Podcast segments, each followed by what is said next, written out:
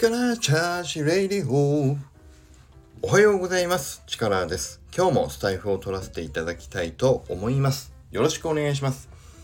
今日は小説 My Crypto Heroes の朗読会としたいと思います。先日登場した青青さん超絶青青さんのキャラの青が少しここからまたどんな展開を繰り広げていくのかラルフとフレアとの会話を楽しんでいただければと思います。前回は青が登場したところね、うん、チクチュの歌を歌いながら青が情報運び屋ですとね、そんな自己紹介をちょっとフレアにして、フレアが青に興味津々になってきたところで、一旦お話が終わったのが前回まででございました。ということで今日はその続きを読ませていただきたいと思います。ここから少し今後のフレアと青の関わりに少し関係してくるような伏線がいくつか散りばめられているところがお話として展開していきます。どれがどの伏線になっているのかはまだまだここでは公開いたしませんが、ぜひ想像妄想して楽しんでいただければと思います。それでは行きます。フレアと父、青が運ぶもの。やったー青さん約束だよフレアは青にますます興味を募らせていく。フレア、こいつはな、普段は手紙ばかりを運んでいるんだけれど、その気になれば、お前くらいの荷物ならひょいっと抱えて運んじまうんだぜ。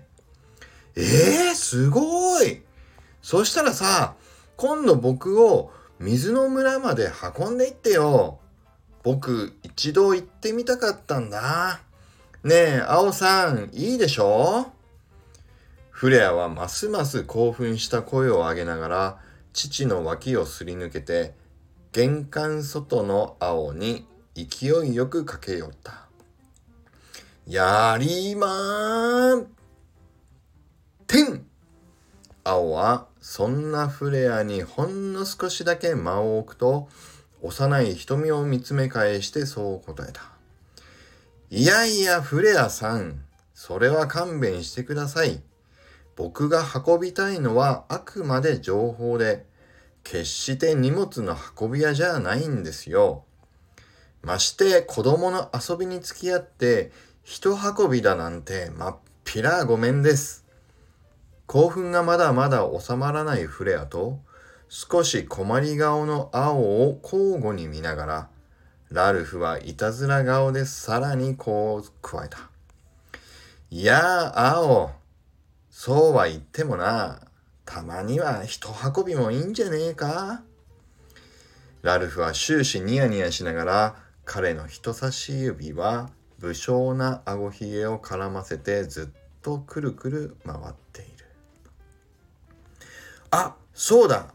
それでしたら、フレアさんにはこれを差し上げますよ。青はラルフのにやけ顔を横目で見ながら、肩にかけていたカバンの中からバッジを一つ取り出してフレアに手渡した。え青さん、これは何はい。これは青郵便のお客さんの証です。このバッジを身につけていれば、フレアさんがどこにいても駆けつけてお手紙を受け取りに伺いますよ。しかも使ってくれた回数に合わせてバッジの色が変わるグレードアップサービスも始めたので今がチャンスです。えー、かっこいいじっと話を聞いていたフレアの目がますます大きくなっていくのがよくわかる。まずはその青色のバッジから始まってブロンズ、シルバー、ゴールド色へと全部で4段階のグレードを用意しています。ぜひゴールドバッジを目指して青郵便をたくさん使ってくださいね。ポポー青は指を閉じた V サインで青郵便の決めポーズをバッチリ決める。す、すごーい僕絶対にゴールドバッジを目指したいフレアはその青バッジをぎゅっと握りしめ、すっかり大興奮顔である。ぜひ、ごひいきに、ポーポーこんなところでも、しっかり未来のお客さんを見事に獲得していく。青はどうやら根っからの商売人のようである。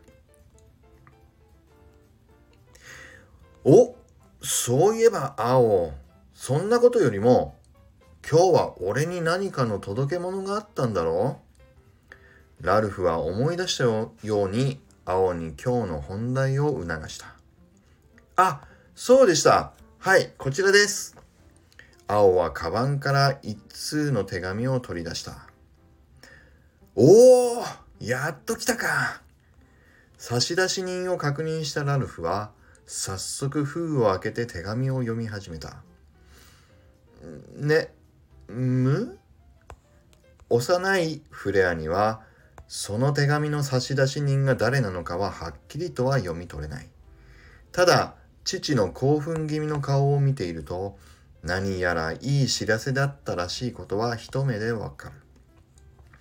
よしよし、やっと出来上がったみたいだな。受け取った手紙を読み終えると、ラルフは、そのまま青を見返して、矢継ぎ早に言葉を続けた。よし、それじゃあ行くぞ、青え？僕も一緒に行くんですか？まあいいだろお前もどうせ物のついでだ。こういう時のラルフは随分と少年のような笑顔をするものである。行きまーしょうそして青もどうやらなかなかノリで動けるタイプのようだ。でも、ラルフさんは走るのが速すぎるんですよ。だから今回はちゃんと僕の走りに合わせてくれくれますよね。もちろんだ。よし、それなら決まりだな。それじゃあフレア、またちょっと出かけてくるからな。ラルフはフレアの頭をポンと一撫ですると、あとは任せた、と息子に告げる。ええー？お父ちゃん、さっき帰ってきたばかりなのにまた出かけちゃうの？ラルフはさっき立てかけたばかりの愛刀とローブをすでに手に取って今にも家を飛び出そうとしている。まあ、これもいつもの父ちゃんのことか。フレアが幼いながらに周りの子供よりも随分と切り替えが早かったのはこんな父を見て育ったからかもしれない。わかった父ちゃん。でも帰ってきたらまた今度の冒険の話をちゃんと聞かせてよね。おう、もちろんだ。それじゃあアティカのこともよろしく頼んだぞ。あ、フレアさん、僕の分もぜひアティカさんによろしくお伝えくださいね。もちろん。アオさんもバッチありがとね。またねフレアはもらった青いバッジを青に見せながら満面の笑顔を二人に返した。よし、それじゃあ行ってくる。はい、行ってらっしゃい。フレは大きく手を振りながら、ラルフと青の背中を見送った。風を切るように一足飛びで走っていく二人の姿は、どんどん小さくなっていった。ちなみに青よ、ちょっとでいいから俺のことを担いでいってくれないか？猛スピードで走りながら、ラルフは早速少年顔で青に甘えていた。やりませんいや、ですからラルフさん、僕は人運び屋じゃないんですってば。まして、ラルフ、ラルフさんはでかすぎるから、そもそも担ぐなんて無理ですよ。え？ー、だったら俺もあの青いバッジを欲しいな。いや、ですからラルフさん、あのバッジは青郵便のお客さん用なんですよ。でもラルフさんはお客さんじゃないんですから、バッジはあげられませんよ。ええー、硬いな硬い。そんなにお堅くされちゃっちゃ、ちっとも面白くないじゃないかよ。2人はかなりのスピードで走りながらもそんな会話遊びを楽しんでいくもちろんすでに遠く見えなくなったフレアは父と青のこんな会話を知る由もない。以上です。今日はちょっと長くなりましたが青の登場シーンを最初の登場シーンを全部一気一気読みねしてみました。どうですか？ちょっとね青さんはノリもいいけど丁寧さもあってしかも実はちょっと硬いところもあるみたいなね。でも冗談も通じながらっていうちょっと楽しいキャラクターのイメージにしながらラルフと何やらちょっと仲の良さそうな感じもありましたよね。でお客さんかどうかみたいなね、うん、お客さんじゃないっていう話もあったりこの辺がちょっとね、うん、なんかありそうな気がしますよね。で誰かからの手紙だけどフレアにはその差出人がちょっとよくね読めなかったっていうねでも今後フレアは青いバッジをもらったからには何かしらねまた青との絡みも出てくるんじゃないかなとかで、また出ましたね。アティカっていう名前が出ましたけど、これ覚えてる方いたら、あ、あの人のキャラが次に出てくるのかなみたいなね。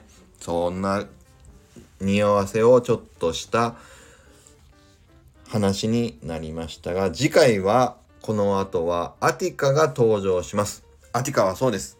あの、キタちゃんをベースに ベースってもうね、ベースなのかな、本当に でも、北ちゃんをベースにモデルにしたフレアのお母さんの登場、次回、アティカの回もぜひお楽しみください。ちょっとね、長く朗読朗読してみましたが、あの流れでちょっとこうして読んでみましたが、皆さん何か感じたことがあったんでしょうか？この辺どんな展開に今後つながっていくのかしらみたいなね。